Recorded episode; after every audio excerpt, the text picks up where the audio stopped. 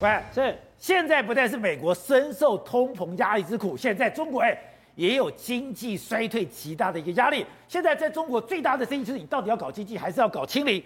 现在看起来哎，清零派已经在衰退了，所以有难怪说，当习近平跟李克强在斗争，想哎，李克强凭什么跟他斗？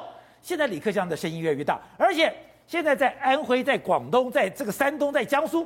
现在有些地方已经清零清不下去，核酸检验已经不可能常态化了。宝杰哥，你不会相信习近平的第三个五年，他最大的挑战可能跟财政有关，而怎么来的财政缺口？其中一个就是核酸检测，因为太花钱了。中国大陆就两个多人多，核酸检测多，对，两到三天要做一次。观众朋友，这是不是不要钱的啊？那以往从来没有听过一件事情，这几天浮上台面，上海。他在三月底到五月那五十几天封控之后呢，他说七月开始，对不起，你还是要做核酸检测。可是宝杰哥，七月开始，上海人哦，一个月要做大概十次，请你一个月十次，大概两到三天要做一次啊。你搭地铁，你做任何事情，全部都要。你看那个上海的地铁封控解完以后，根本进不去，以为在排队买江蕙演唱会的票啊。但是搭一个地铁要排一个小时，不是因为我没有钱搭搭车，而是我要做核酸检，哦、我要我要扫那个健康码。对，那大家都要有核酸检测才有健康码，所以就造成你看大排长龙。所以在中国大陆两三天就做一次核酸检测。对，那就是习近平要求的，一定要全部的社会动态清零。可是宝杰哥花的不只是时间，还有钱。而且原本只是在想，怎么那么有钱，三天就做一次。欸、我教练感染了，我那时候连着三天擦鼻子，我都受不了了。你每天擦，对，所以每天擦，民众受不了，是除了身体受不了之外，再来是荷包受不了，国库先受不了。吧。所以，我先跟大家讲，现在已经出现什么状况了哈？包含了山东，包含了江苏，包含了安徽，还有包含了广东。我刚刚不是讲吗？你搭车，你到图书馆，你看电影，你给我拿出核酸检测码，你三天之内、两天之内一定要做。呃，现在开始呢，把这个规定一个一个都取消了。取消了，四十八小时之内你要进出车站啊，还有这些其他相关部门的这个要求取消了。为什么？你说现在你要进出机场、火车站、汽车站，你不再要求你要出示四十八小时核酸检测阴性证明，本来都要求一定是两天之内，你到任何地方，你搭火车、搭飞机，你就是一定要有，而且过去就是这样，但是现在发现说不行了，因为。根本没有办法再帮你做这个事情。对，这一些地方，安徽、广东、山东跟江苏，它是到了那个场域之后，你要做，做完以后你就可以去搭车，你可以去干嘛？可是呢，你到那个现场以后，他没办法帮你做了，他已经没有多余的钱再帮你做核酸了，因为这是非常花钱的。而且呢，这个事情除了第一个，所以说。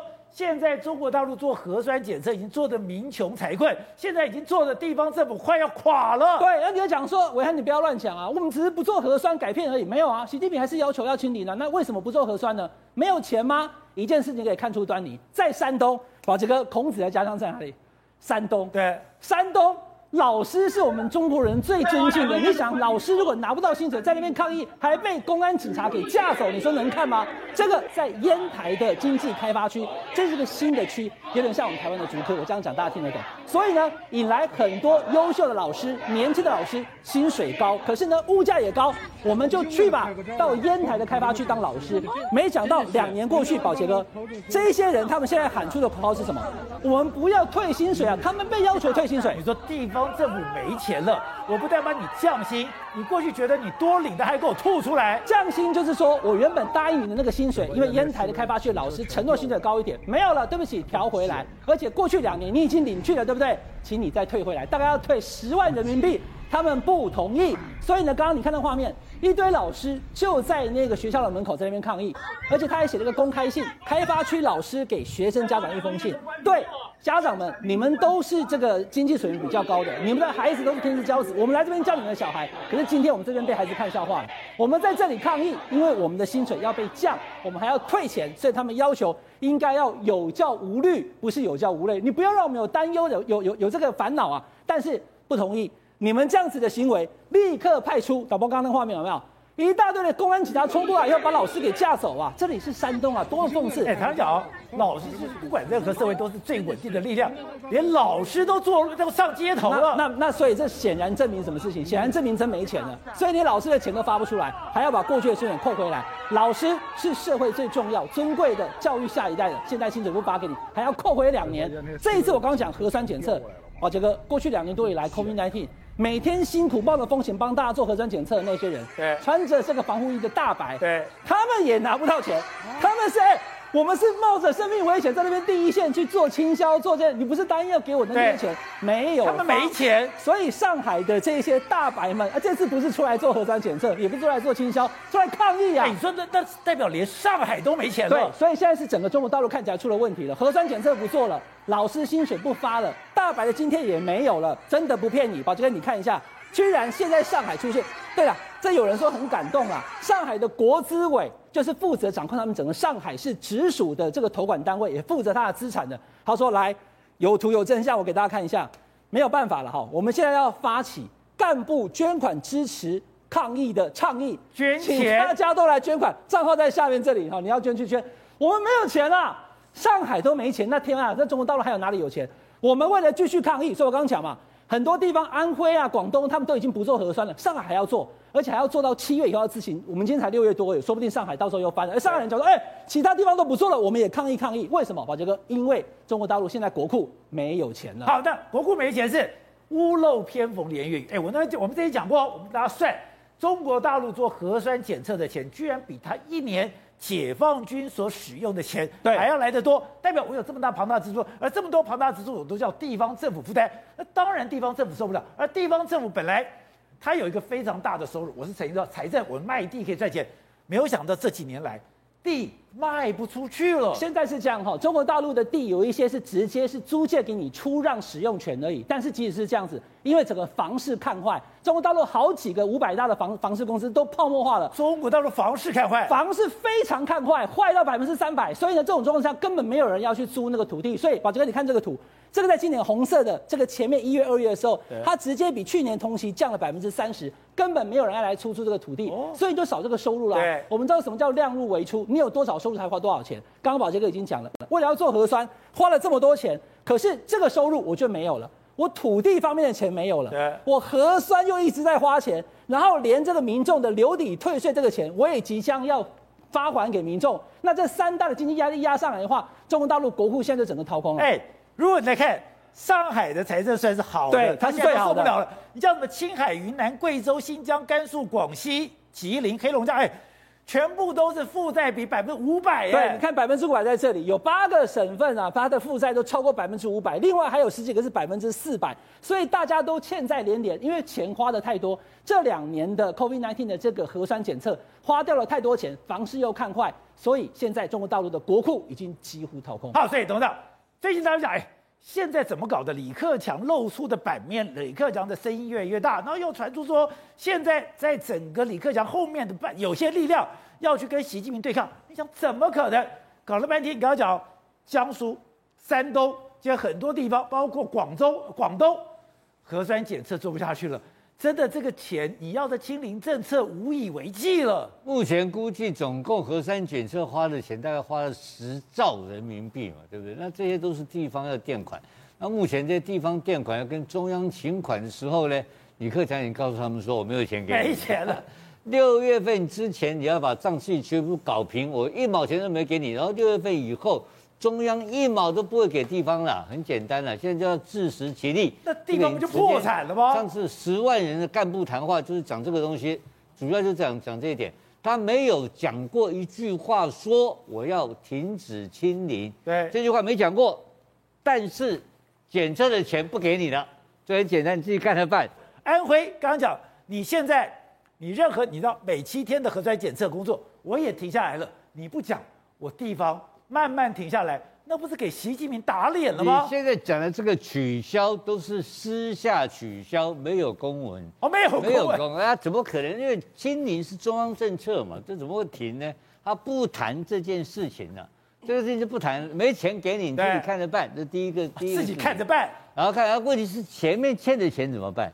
欠的钱要怎么解决？因为很简单一个道理嘛，我你去一个地方书记问你一句话嘛。如果你这边出现在在两在这个政策在执行的过程当中，出现有人有这个得到有这个确诊情况的话，你这个地方就马上封锁，对不对？那你怎么办呢？他如果不封锁的话，他的乌纱帽就掉了。对，所以他怎么办呢？他就做到这个数字完全清零嘛。那你要全世界都知道，你每一个小区数字要做到完全清零的话，唯一的一招就是很简单，封锁。封锁完了就是开始什么筛检嘛，这两两个钱一直花嘛。你看最妙的是，现在大白出来抗议，拿不到工钱了嘛，对，对不对？通通没有钱啊。所以说这个国家已经搞得民穷财困，已经我呃本来就，而且他的收入只有两个收入，一个就是土地收入，对，一个就是税收嘛。那税收现在国家 GDP 下滑嘛，土地收入你也知道嘛，这大建商通通在倒闭啊，闭中，那怎么可能呢？这根本就不不可能土地收入啊。那所以它常态化的东西现在完全地方政府没有钱了，那没有钱的情况之下，它这个难关要怎么过？所以呢，这个经济的这个引擎重新要启动，是李克强的一个最大的任务跟责任，你知道吗？那现在目前来讲的话，他这个责任就跟习近平这个清零直接冲突嘛。所以现在已经开始，包括一些这些已经有些退退休的官员已经公开。